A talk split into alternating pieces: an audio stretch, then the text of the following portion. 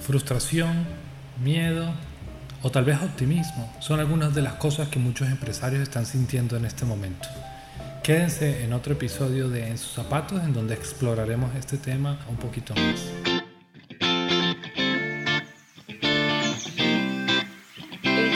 En sus zapatos. Hola, buen día.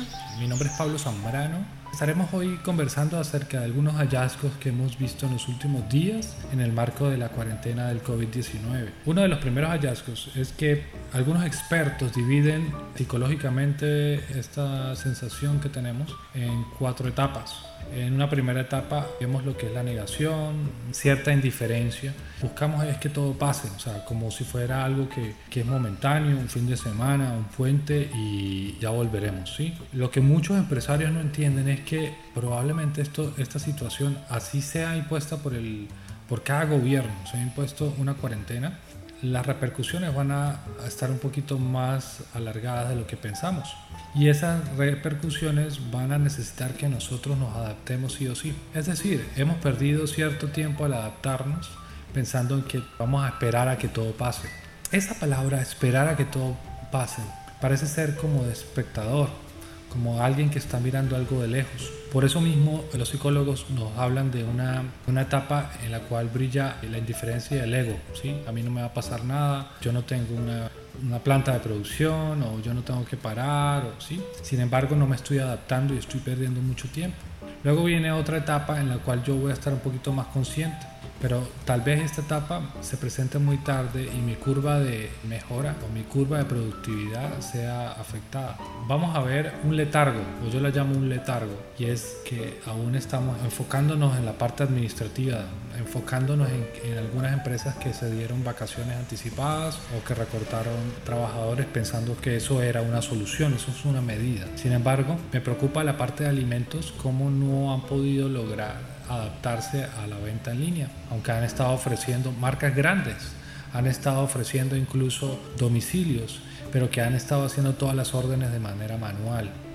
U otras empresas que asumen que las demás empresas no están trabajando y que como esto es un desastre colectivo, todos vamos a, a, sobrevivir, pero eso se puede convertir en una gran excusa también para el impago. Me llama mucho la atención una actitud muy positiva de por sí, que decía, si a mí me pagan, yo pago. ¿Sí? Hay muchas empresas que han podido tener alguna, alguna oportunidad con toda la coyuntura y han podido transformar sus negocios de manera muy rápida. Sin embargo, esas mismas empresas han querido utilizar desafortunadamente esta situación para no cumplir con los demás pagos. Y eso es un pensamiento realmente que afecta a todo el ecosistema empresarial. Cada empresa debe reunirse con su equipo y decir, ¿qué cosas puedo hacer? En toda crisis hay una oportunidad. La oportunidad está allí. Las herramientas digitales son su mejor aliado. Las empresas de alimentos, de servicios, empresas de manufactura tienen que transformar sus esfuerzos físicos en esfuerzos digitales, en donde puedan abrir mayores canales, donde puedan crecer. Estuvimos viendo esta semana las cifras de incremento de canasta del hogar, por ejemplo, para dar un ejemplo, en línea de 32% frente a semanas anteriores. Estuvimos viendo también el índice de interés de servicios y productos a domicilio en Internet se disparó en un 212%. 212%. Eso quiere decir que realmente estamos buscando más servicios, incluso electricistas, alimentos, domicilios de todo tipo. Y eso es una gran, oportunidad, una gran oportunidad. También tenemos, tenemos que en el país lo que es Risaralda y Antioquia están liderando esta tendencia de domicilios. Bueno, Lina eh, nos escribe de Maxti Café y dice, eh, como sabes, llevamos 16 años en el mercado, fabricamos todo lo que es dulcería de café y chocolate. Se cuenta con 80 empleados directos a nivel nacional. Con la situación actual ha sido muy difícil para nuestra empresa, ya que nuestro mercado principal va dirigido al turismo.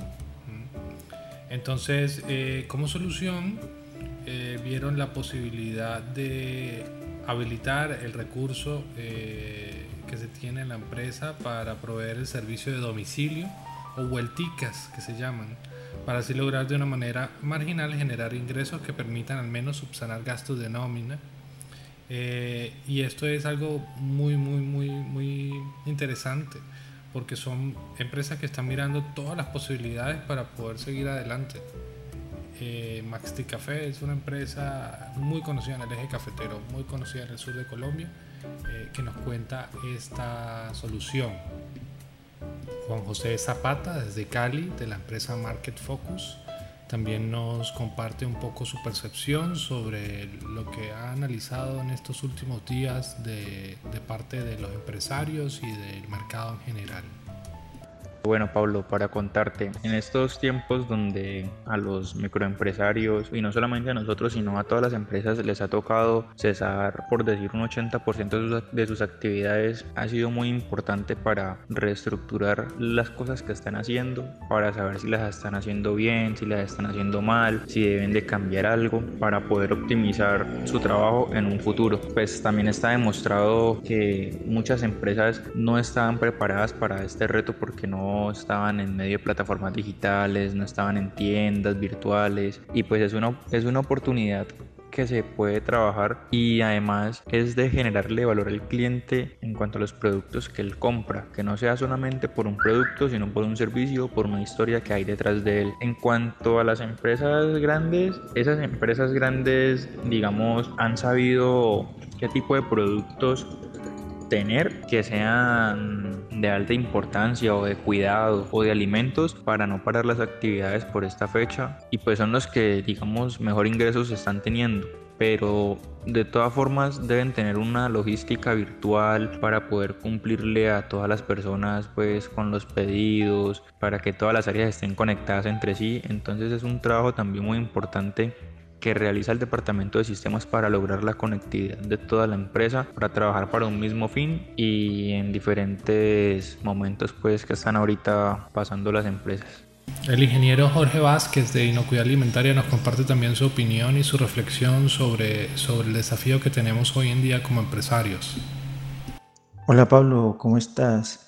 En la crisis que se vive actualmente a consecuencia del coronavirus, declarado ya como una pandemia, es un tema que debemos prestarle la atención correspondiente, pues ya hemos visto cómo la economía mundial ha estado tambaleando y esto va a traer grandes consecuencias en nuestra sociedad. Va a traer desempleo, va a aumentar la desigualdad y por tanto va a haber una brecha bastante grande entre ricos y pobres, que es un tema que se debe atender con prontitud con mayor razón en países en vía de desarrollo como lo es Colombia. Hablando particularmente de las empresas manufactureras que se dedican a la fabricación de productos que no son de primera necesidad, hemos visto cómo durante este tiempo de crisis estas empresas se encuentran en shot, muchas todavía adormecidas por la situación que se está viviendo ante estos días de cuarentena reglamentados por el gobierno nacional, como también otras, otras han aprovechado esta crisis para poderse reinventar y darle una vuelta a sus procesos productivos y poder elaborar productos de primera necesidad que puedan ayudar ante la situación tan crítica que estamos viviendo. Una crisis de esta magnitud afecta a un gran porcentaje de empresas y nosotros como tal no hemos sido una excepción al caso. Es por esta razón que desde el año 2019 a través de nuestra página web disponemos de capacitaciones, asesorías y otro tipo de servicios en línea a través de los cuales nuestros clientes pueden acceder de manera remota y podemos desmaterializar estos servicios de manera que podamos estar cerca de ellos y poderle hacer frente a este tipo de situaciones. También pensamos que trabajar en equipo a través de emprendimientos sociales va a lograr que nuestra comunidad, nuestra ciudad, nuestra región o nuestro país salga adelante. Por último, quiero dejarles la siguiente reflexión. Los colombianos nos caracterizamos por ser berracos, ser pujantes y hacerle frente a cualquier tipo de crisis. Es por esta razón que considero que es muy importante aplicar estrategias de resiliencia comunitaria a través de emprendimientos sociales que nos ayuden a crecer como ciudad, como departamento, como país, apostándole a nuestro desarrollo local. Entonces hay muchas tendencias para cada industria, muchos hallazgos interesantes que podemos evaluar, pero necesitamos entrar en acción y salir de este momento de letargo para ponernos muchísimo más productivos. Claro que sí, en casa se comparte en familia, pero también de una manera disciplinada se invierte tiempo en lo que es la productividad para hacer un ecosistema muchísimo más fuerte y competitivo en las siguientes semanas. Recuerden, estamos en una primera etapa, en una etapa en la cual tenemos indiferencia. Eh, estamos pensando en que hay unos días que vamos a estar tranquilos en Semana Santa, estamos esperando en que nos digan vuelvan, pero aún no sabemos cuándo es conveniente volver a las calles. Por lo cual es muy importante seguir pensando en transformar los negocios digitales. Agradecemos mucho por escucharnos. Estos fueron algunos insights que hemos recopilado de la semana pasada en el movimiento empresarial. No se pierdan otro episodio de En, en su zapato. Yo soy Pablo Zambrano. Que tengan un buen día.